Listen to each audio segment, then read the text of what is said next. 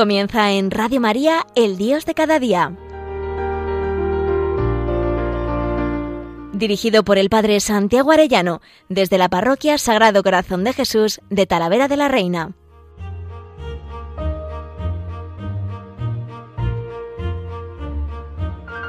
Muy queridos oyentes de Radio María, muy queridos todos, qué alegría un lunes más con todos ustedes. Hoy quisiera comentarles las dos caras del amor el eros y el ágape. Quisiera hacerme eco de una homilía que hizo el padre Raniero Cantalamesa en la primera predicación de Cuaresma que hizo en 2011, pero que me parece una maravilla y de una actualidad tremenda. Está parafraseando un texto de Deus Caritas es del Papa Benedicto XVI en el número 9, que me parece una maravilla, cómo explica lo que es el amor y la importancia de que el amor nuestro no solo sea de ágape, sino que sea también de eros. Quizá puede sorprender un poco porque la palabra erótico suena muy mal, pero es que eso es una prostitución, es una reducción eh, de lo que sería el verdadero amor de ágape y de eros todo el tema de la pornografía que tanto daño nos está haciendo. Pero el tema no es tanto mm, decir, pues nada, el eros es malo, eso no es católico. No, ese amor apasionado que tenemos que tener por Jesucristo y los esposos por las esposas y bueno, eh, y los religiosos también de vida consagrada, ese amor apasionado por el Señor, que no puede ser unos cristianos amojamaos, hay como, como yo qué sé, como con un amor como, como de hojalata, ¿no?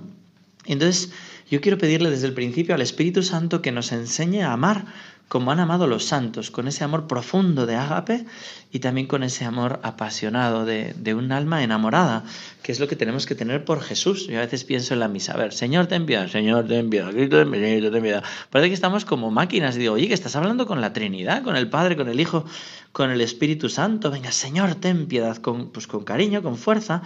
Decía este cardenal Raniero Cantalamesa que era su pequeña contribución de cara a la reevangelización de Occidente secularizado. Dice él, hay un ámbito en el que la secularización actúa de un modo particularmente difundido y nefasto, y es el ámbito del amor.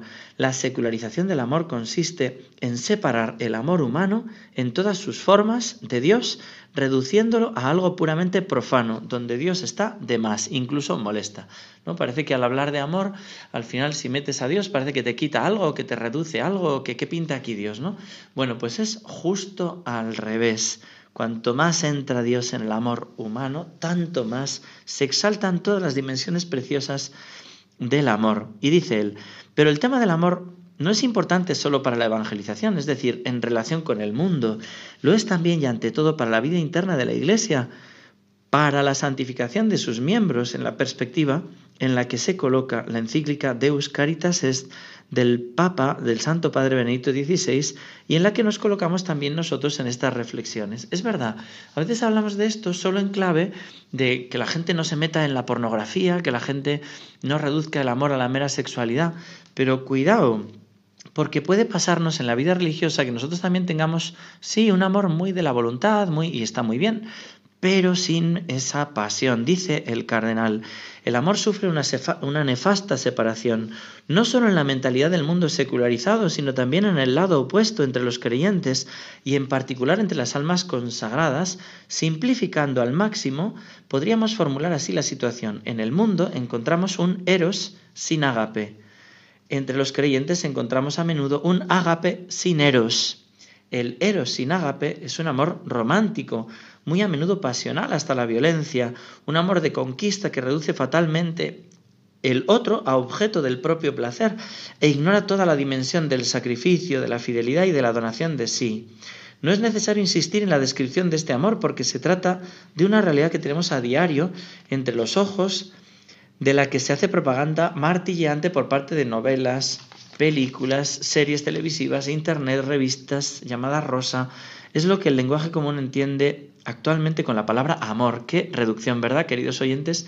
Qué prostitución de la palabra amor estamos viviendo hoy en día. Pero, dice el cardenal, más útil para nosotros es comprender qué se entiende por agapesineros, porque esto también nos puede pasar a nosotros en la vida religiosa o en la vida matrimonial. No, no, si yo soy fiel, sí, pero ¿cómo es tu amor, no?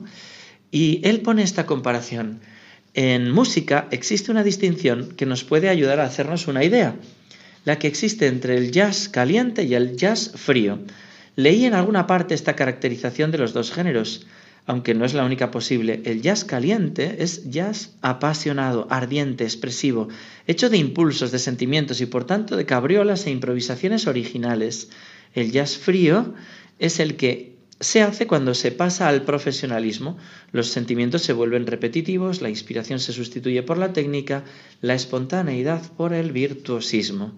Siguiendo esta descripción y esta distinción, el ágape sin eros nos parece como un amor frío, un amar con la cabeza, sin la participación de todo el ser, más por imposición de la voluntad que por un impulso íntimo del corazón, un ajustarse a un molde preconstituido en lugar de crear uno propio e irrepetible. Como irrepetible es todo ser humano ante Dios. Los actos de amor dirigidos a Dios se parecen a aquellos de ciertos enamorados inexpertos que escriben a la amada cartas copiadas de un libro de poemas. ¿no? Qué distinto es eh, el amor lleno del Espíritu Santo, el amor que mueve a esa espontaneidad y que mueve las dos partes, el ágape y el eros. Dice el cardenal, si el amor mundano es un cuerpo sin alma, el amor religioso practicado así sería un alma sin cuerpo. El ser humano no es un ángel, es decir, un puro espíritu, es alma y cuerpo, sustancialmente unidos. Todo lo que hace, incluyendo amar, debe reflejar esta estructura suya. Si la parte ligada al tiempo y a la corporalidad es sistemáticamente negada o reprimida, el resultado será doble o se sigue adelante de forma fatigosa por sentido del deber, por defensa de la propia imagen, o bien se buscan compensaciones más o menos lícitas hasta los dolorosísimos casos que están afligiendo a la Iglesia. En el fondo de muchas desviaciones morales de almas consagradas no puede ignorarse, hay una concepción distorsionada y deformada del amor. Claro, si el amor al final es una especie de voluntarismo mecánico, todo esto te quema, te quema al final y, acaba buscando uno compensaciones eh, ilícitas, no sé cómo decir, ¿no? O en otros casos simplemente, pues eso, una rigidez, ¿no? del cumplimiento de, pues eso, de un amor que me he comprometido y punto, ¿no? Bendito sea Dios, ¿no? Pero, pero cuidado, cuidado, cuidado, ¿no? ¿Cuánto necesitamos del Espíritu Santo, ¿no? Que venga a armonizar esto y a tener en nosotros un amor muy firme, muy fiel, muy según lo que Dios quiere, según las leyes del amor, ¿no? que en definitiva es el Espíritu Santo, que es la ley nueva, ¿no? y a la vez muy apasionado, muy apasionado, muy vivo, muy gozoso, muy espontáneo, ¿no? que, que el Señor también lo tiene y lo pide. Tenemos, por tanto, dice el cardenal, un motivo doble y una doble urgencia de redescubrir el amor en su unidad originaria. El amor verdadero e íntegro es una perla escondida entre dos valvas que son el eros y el ágape. No se puede separar estas dos dimensiones del amor sin destruirlo, como no se pueden separar entre el hidrógeno y el oxígeno sin privarnos por ello mismo del agua. Tenemos que buscar la manera de armonizar esto. Los santos lo han hecho con ese amor tan apasionado y me acordaba de una frase que es de San Alfonso María de Ligorio, un enamorado y apasionado además del eh, corazón del Señor. Y dice así él en esta frase. Dame todo ese amor que de mí pides. Dame todo ese amor, dame más amor. Fijaros lo que pide. Dame todo ese amor que de mí pides. Dame más amor. En definitiva, es pedirle al Señor que nos dé el amor que nos pide, que nos dé su mismo amor, que es un amor firme de la voluntad, pero a la vez apasionado que abarca también la sensibilidad. ¿No? Tendemos como a, como a minusvalorar ese amor, ¿no? Que tiene que estar armonizado, ¿no? El amor de ágape y el amor de eros, ¿no? Armonizados, ¿no? Y esto me parece maravilloso. Nos ha hecho mucho daño eh, una distinción eh, de esta incompatibilidad de los dos amores, dice el cardenal, la reconciliación más importante entre las dos dimensiones del amor es esa práctica que tiene lugar en la vida de las personas, pero precisamente para que ésta sea posible es necesario comenzar con reconciliar entre sí eros y ágapes, también teóricamente en la doctrina, muchos santos lo han vivido, pero a veces en la doctrina no lo hemos explicado con claridad. Y Benedicto XVI es un maestro en esto, en Deus Caritas es, explicándolo, ¿no? Dice el cardenal, esto nos permitirá, entre otras cosas, conocer finalmente qué se entiende con estos dos términos tan a menudo usados y malentendidos, ¿no? Él como experto teólogo va hablando de, en lo largo de la historia cómo se ha dañado esto, ¿no? Y por ejemplo cita a un teólogo luterano que es Anders Nigren, ¿no? La palabra denigrar, si se quieren aprender eh, el nombre de este autor, denigrar, ¿no? Pues Nigren es un teólogo luterano que titula un libro suyo Eros y Ágape y viene a decir em, Eros y Ágape designan dos movimientos opuestos. El primero indica la ascensión y subida del hombre a Dios y a lo divino, como al propio bien y al propio origen. La otra, el ágape, indica el descendimiento de Dios al hombre con la encarnación y la cruz de Cristo, y por tanto la salvación ofrecida al hombre sin mérito y sin respuesta por su parte, que no sea la sola fe. El Nuevo Testamento hizo una elección precisa usando para expresar el amor el término agape y rechazando sistemáticamente el término eros. Esa sería como la objeción que pone eh, este teólogo protestante Nigren. ¿no? Bueno, pues eh, nosotros estamos totalmente en desacuerdo con él y vamos a, tratar de explicarlo. ¿no? Fijaros que pone como agape el descendimiento, el amor de Dios y eros como eh, la pasión nuestra por llegar hasta Él, por tanto, una especie como de voluntarismo nuestro por el que se llega a Dios, ¿no? Y, esto no es así, no es así, ¿no? Para empezar, el mismo eh, teólogo luterano dice que San Pablo ya lo estropeó, ¿no? Con los padres de la iglesia también lo estropearon, ¿no? Queriendo unir agape y eros. San Agustín dice con su doctrina de la caridad entendida como doctrina del amor descendente y gratuito de Dios por el hombre, dice nadie ha hablado de la gracia de manera más fuerte que él, pero también como anhelo del hombre de bien y de Dios. Y por eso la afirmación de San Agustín, nos has hecho para ti, oh Dios, y nuestro corazón está inquieto hasta que reposa en ti. Esta afirmación de San Agustín la vería este protestante como eh, este empeño de restaurar, de reparar el eros, ¿no? Y por tanto como algo malo, ¿no? Claro que tenemos sed de Dios y deseo de Dios, claro que sí, y un deseo em, apasionado de Dios, ¿no? Suya es también la imagen del amor como de un peso que atrae el alma. ¿Se acuerdan San Agustín? Amor meus, pondus meus, ¿no? Mi amor tiende como un peso, como cuando uno echa un peso en el mar y cae hasta el fondo, pues así es mi amor apasionado hacia Dios, tiende hacia Dios, ¿no? Entonces todo esto lo ve como malo y como imposible la síntesis, ¿no? También Nigren dice que San Bernardo, cuando define el grado supremo del amor de Dios como un amor a Dios por sí mismo y un amar a sí mismo por Dios, San Buenaventura con su ascensional itinerario de la mente a Dios, como también Santo Tomás de Aquino, que define el amor de Dios infundido en el corazón del bautizado como el amor con el que Dios nos ama y con el que hace que nosotros le amemos. ¿no? Esto de hecho vendría a decir que el hombre amado por Dios puede a su vez amar a Dios, darle algo suyo, lo que restituiría la absoluta gratuidad del amor de Dios. En el plano existencial, la misma desviación, según Nigren, se tiene con la mística católica. El amor de los místicos, con su fortísima carga de eros, no es otro para él que un amor sensual sublimado, un intento de establecer con Dios una relación de presuntuosa reciprocidad en el amor. Entonces este autor diría que quien rompió la ambigüedad y devolvió a la luz la neta antítesis paulina fue, según el autor, Lutero, fundando la justificación en la sola fe. Él no excluyó la caridad del momento fundacional de la vida cristiana, como le recrimina la teología católica, más bien liberó a la caridad el ágape del elemento espurio del eros, a la fórmula de la sola fe con la exclusión de las obras, correspondería en Lutero la fórmula del solo ágape con exclusión del eros. Bueno, hasta ahí ese teólogo protestante que espero no haberles liado. Lo que dice él es que es irreconciliable y que aunque San Agustín haya dicho lo contrario y Santo Tomás lo contrario, que se han equivocado porque sola fe, eso es lo que dicen los protestantes, ¿no? Es el out out, es el la exclusión. Nosotros siempre es el y, fe, o sea, gracia y libertad, fe y obras, ¿no? Y en este sentido, ágape y eros. Y, este protestante dice que no, que esto no es así y que Lutero es el que lo devolvió. Bueno, pues lo sentimos mucho, pero Lutero se equivoca. Y este nigren, que por favor no denigre la palabra amor y lo que Dios nos llama a nosotros a corresponder con ese amor de ágape y de eros. Bien, también cita otro autor, Karl Barth, otro protestante, en su capítulo Dogmática Eclesial, llega al mismo resultado que Nigren de una confrontación incurable entre Eros y Ágape.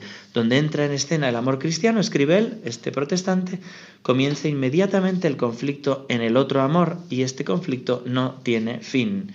Yo digo que si esto no es luteranismo, es sin embargo ciertamente teología dialéctica out-out de la antítesis y no de la síntesis, dice el cardenal. El resultado de esta operación es la radical mundanización y secularización del eros.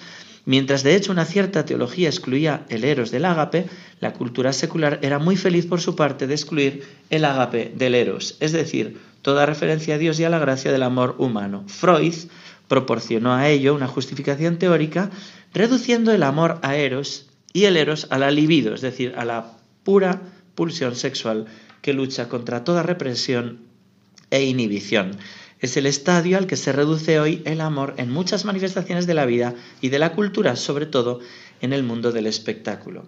Bueno, pues esto me parece que es un error tremendo y nosotros tenemos que volver a la síntesis católica Dice el cardenal, si no podemos cambiar de golpe la idea de amor que tiene el mundo, podemos sin embargo corregir la visión teológica que sin quererlo la favorece y legitima. Es lo que ha hecho de manera ejemplar el Santo Padre Benedicto XVI con la encíclica Deus Caritas Est. Reafirma la síntesis católica tradicional expresándola en términos modernos. Dice el Papa, Eros y Ágape se lee Amor ascendente y amor descendente nunca llegan a separarse completamente. La fe, la fe, bíblica no solo construye un mundo paralelo o contrapuesto al fenómeno humano originario del amor, sino que asume a todo hombre interviniendo en su búsqueda de amor para purificarla, abriéndole al mismo tiempo nuevas dimensiones. Eros y Ágape están unidos a la fuente misma del amor que es Dios. Él ama, dice el Papa, Él ama, Dios ama, y este amor suyo puede ser calificado sin duda como eros, que no obstante es también totalmente ágape. Qué maravilla, ¿no? Dios mismo ama de esta manera erótica, entre comillas, ¿no? De esta manera eh, apasionada al hombre, no solo racional, no solo con una voluntad firme de fidelidad, claro que sí, sino también con toda la pasión de amor. Los que sostienen la tesis de la incompatibilidad entre el eros y el agape se basan en el hecho de que el Nuevo Testamento evita cuidadosamente y al parecer intencionadamente el término eros, usando en su lugar siempre y solo agape, aparte de algún uso raro del término filia que indica amor de amistad. Es verdad, en el Nuevo Testamento se omite esto. ¿Por qué? Y explica el cardenal, el hecho es cierto, pero no son ciertas las, las, conclusiones que se sacan de él. Se supone que los autores del Nuevo Testamento estaban al corriente del sentido que el término eros tenía en el lenguaje común. El eros, por así decirlo, vulgar, como el sentido elevado y filosófico que tenía, por ejemplo, en Platón, el llamado eros noble. En la acepción popular, Eros indicaba más o menos lo que indica también hoy cuando se habla de erotismo de, de, películas eróticas, es decir, la satisfacción del instinto sexual, una degradación más que un enaltecimiento. En la acepción noble, este indicaba el amor por la belleza, la fuerza que mantiene unido el mundo y que empuja a todos los seres a la unidad, es decir, este movimiento de ascensión hacia lo divino que los teólogos dialécticos consideran incompatible con el movimiento descendente de lo divino hacia el hombre.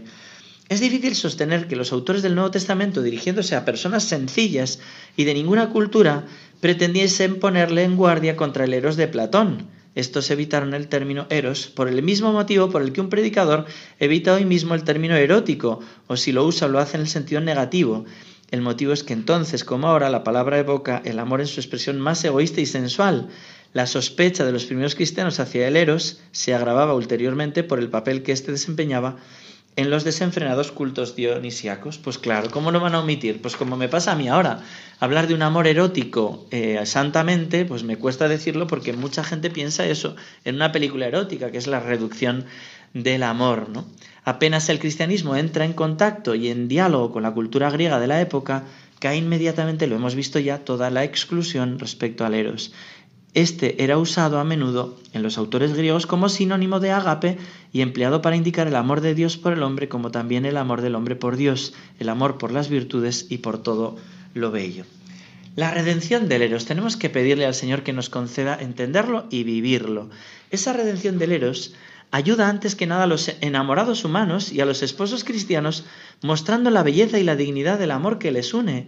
Ayuda a los jóvenes a experimentar la fascinación del otro sexo, no como algo turbio vivido lejos de Dios, sino como un don del Creador para su alegría, si se vive en el orden que Él quiere. A esta función positiva del eros se refiere también el Papa en su encíclica cuando habla del camino de purificación del eros que lleva a la atracción momentánea para siempre al para siempre del matrimonio, del instinto momentáneo al para siempre del matrimonio. Pero la redención del eros nos debe ayudar también a nosotros consagrados, hombres y mujeres, a, a cada uno de nosotros a vivir un amor verdadero. He destacado al principio, dice el cardenal, el peligro que corren las almas religiosas, que es aquel de un amor frío que no desciende desde la mente hasta el corazón, un sol invernal que ilumina pero no calienta. Si eros significa empuje, deseo, atracción, no debemos tener miedo a los sentimientos ni menos despreciarlos o reprimirlos.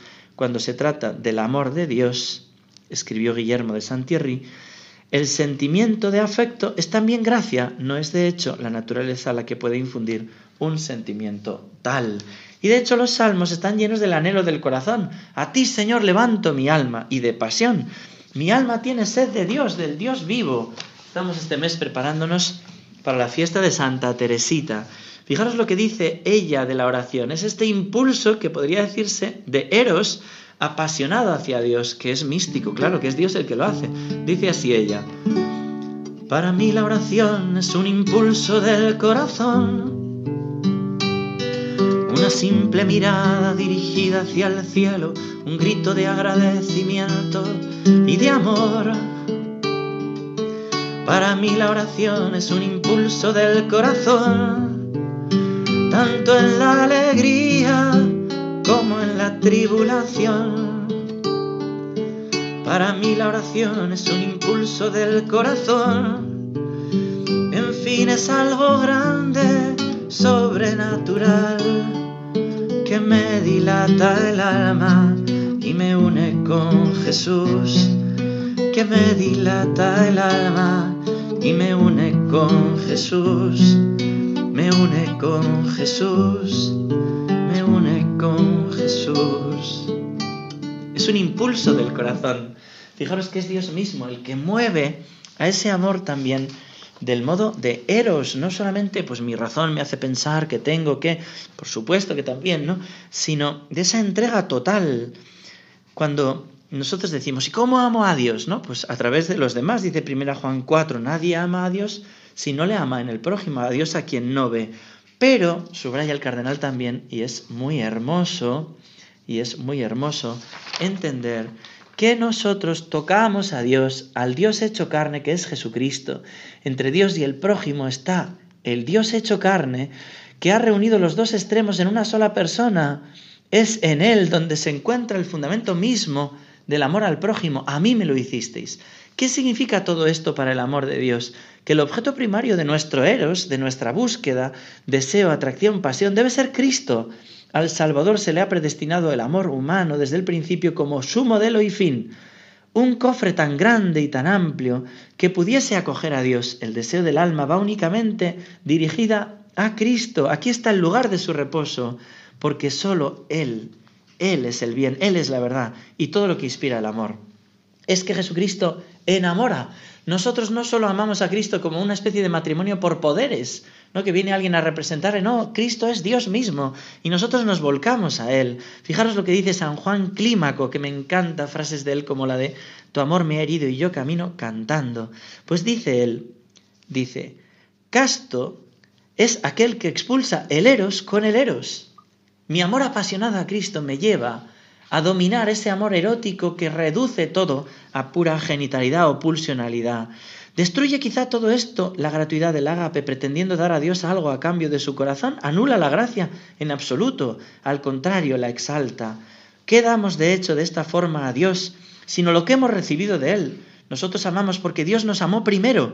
El amor que damos a Cristo es su mismo amor por nosotros que le devolvemos como hace el eco con la voz. Claro, si no es mérito nuestro, si todo nos lo regala Él, por eso empezábamos pidiéndole que su amor, dame todo ese amor que de mí pides, dame más amor, porque ese amor apasionado que Él tiene por mí, yo se lo devuelvo. Es un amor ardiente, decía este cardenal, poniéndolo en labios de Cristo, que es muy bonito. Si viniera Jesús aquí, se sentase, ¿qué nos diría?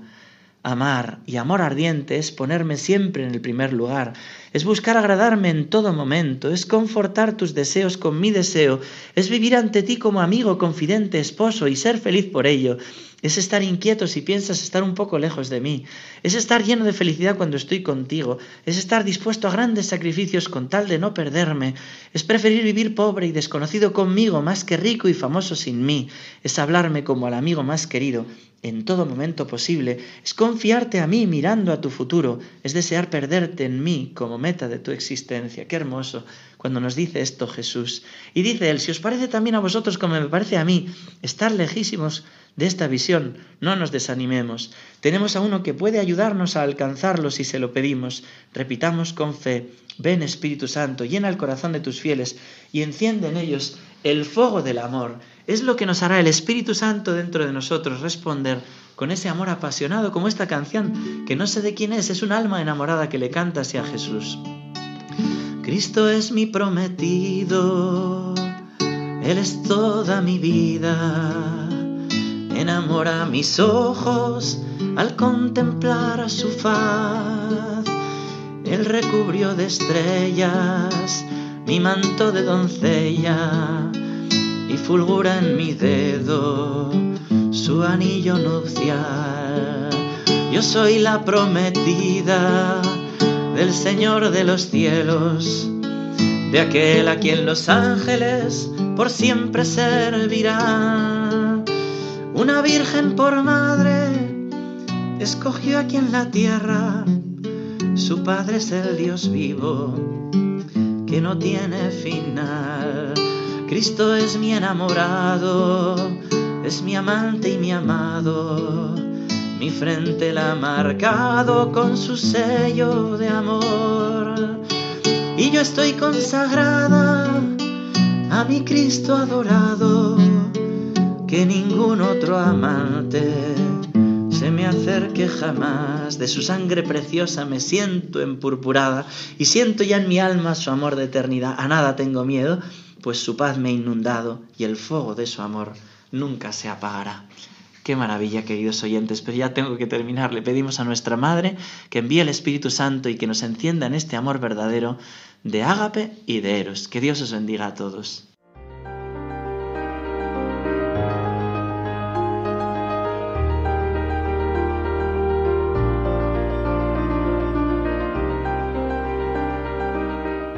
Finaliza en Radio María, El Dios de cada día. Dirigido por el Padre Santiago Arellano, desde la Parroquia Sagrado Corazón de Jesús de Talavera de la Reina.